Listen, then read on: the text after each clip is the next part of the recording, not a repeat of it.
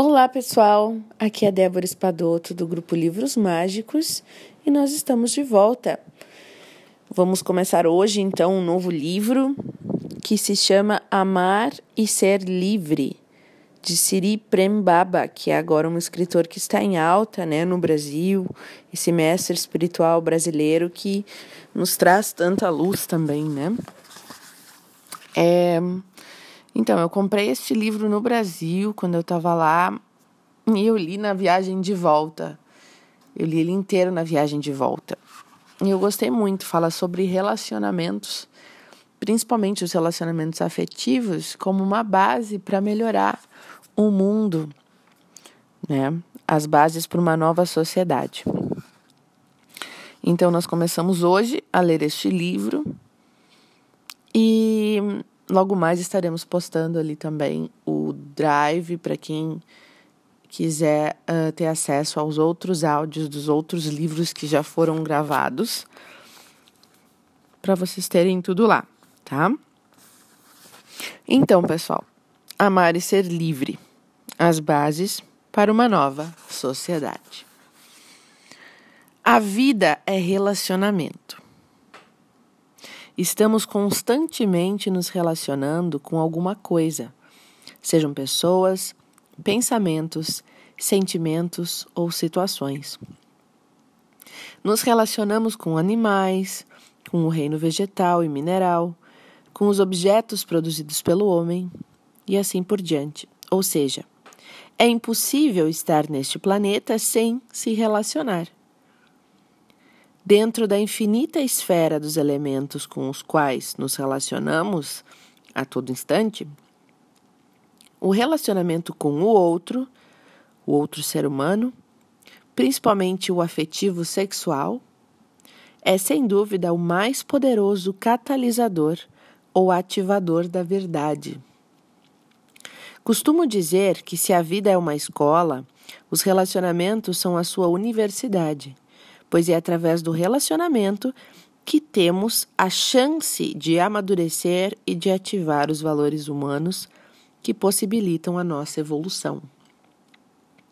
O outro, independentemente de quem seja, está sempre funcionando como um espelho que se reflete partes de nós mesmos que não estamos podendo ou querendo enxergar. Né? Olha o que o outro faz pela gente, sempre nos refletindo partes de nós mesmos que não queremos ou não podemos enxergar. Às vezes, o outro reflete aspectos positivos e luminosos da nossa personalidade, e às vezes, reflete aspectos negativos e sombrios.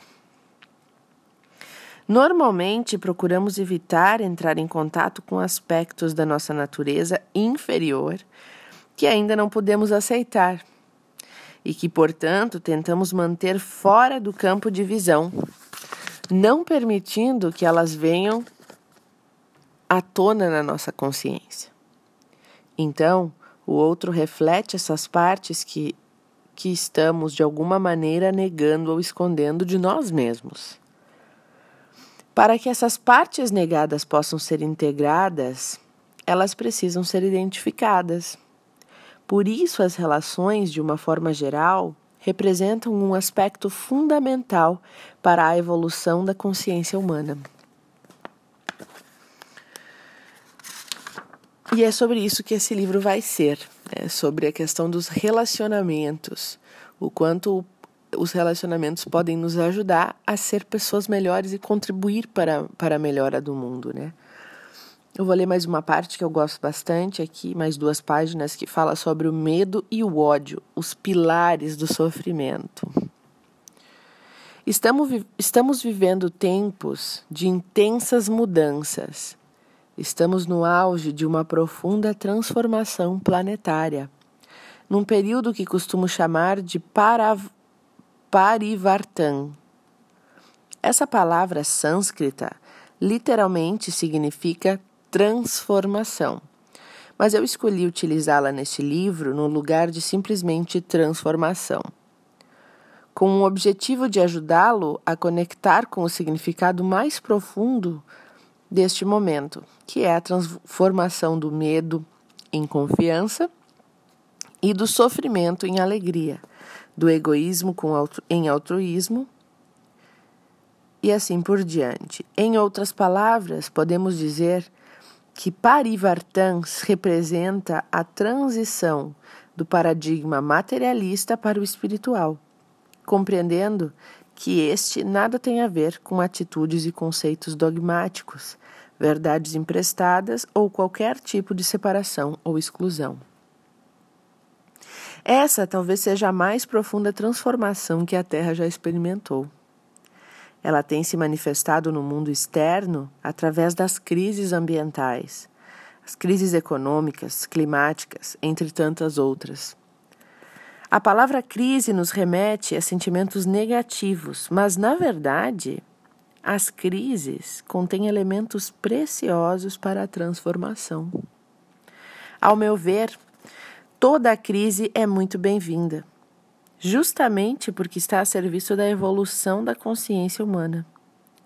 Em um nível mais profundo, a crise revela nossa limitação. Uh, desculpa, a crise revela nossa limitada percepção da realidade. Significa que algo ainda não foi compreendido e precisa ser integrado na nossa visão de mundo. É uma oportunidade de aprendizado. Alguma coisa em nós mesmos precisa ser transformada para que possamos compreender melhor as coisas e atuar de uma nova maneira. É hora de colocar algo novo em movimento. Um importante ponto a ser compreendido é que não há separação entre o que ocorre dentro e o que ocorre fora de nós. Isso é da mecânica quântica, né? Lembrem disso, não há separação entre o que ocorre dentro e o que ocorre fora de nós. O externo é simplesmente um reflexo do interno. O que ocorre no macro-universo é um reflexo do micro-universo e vice-versa. Portanto, a origem de qualquer crise, de qualquer guerra ou doença se encontra dentro de nós mesmos. Assim como a nossa percepção de mundo, a forma que reagimos e atuamos em nossa vida cotidiana também é influenciada por diversos fatores externos, a cultura, a educação, a classe social, a etnia e assim por diante. Na física quântica, isso é chamado de princípio da correspondência que é uma lei que diz que o universo quântico, ou seja, o universo micro, que para nós é invisível, corresponde ao universo clássico, que é o universo macro, que é a forma como vemos o mundo normalmente.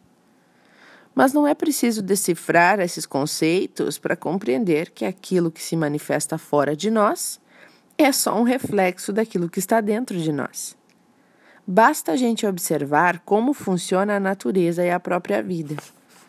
Cada pessoa cria para si uma realidade e um mundo diferente, de acordo com a sua história, suas condições físicas, suas condições mentais, a sua cultura, suas crenças, seus condicionamentos. O que ocorre na sua vida é só um reflexo daquilo que você é. Nós somos co-criadores da realidade. Em nossa vida cotidiana, atuamos a partir do que nossos limitados sentidos captam e do que a nossa pequena capacidade de compreensão consegue perceber.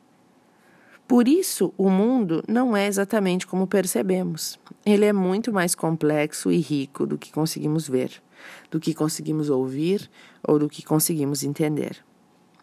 Se olharmos para as últimas descobertas da física e da mecânica quântica, podemos ver o quanto nossa concepção de mundo é limitada, mesmo considerando as descobertas da ciência. Porém, essa visão limitada de mundo é o que dispomos para nos movermos no mundo, e é a partir dela que decidimos, escolhemos e atuamos, muitas vezes de forma arrogante, como se soubéssemos tudo. Com tudo isso, eu estou querendo enfatizar que a raiz da crise encontra-se dentro de nós. Portanto, quando falamos de enfrentar a crise, estamos nos referindo a uma necessidade de transformação interna, ou seja, As mudanças que desejamos que aconteçam no mundo ao nosso redor precisam ocorrer, principalmente dentro de nós mesmos. É preciso cortar o mal pela raiz, ou para ser mais específico, é preciso tratar e curar a raiz.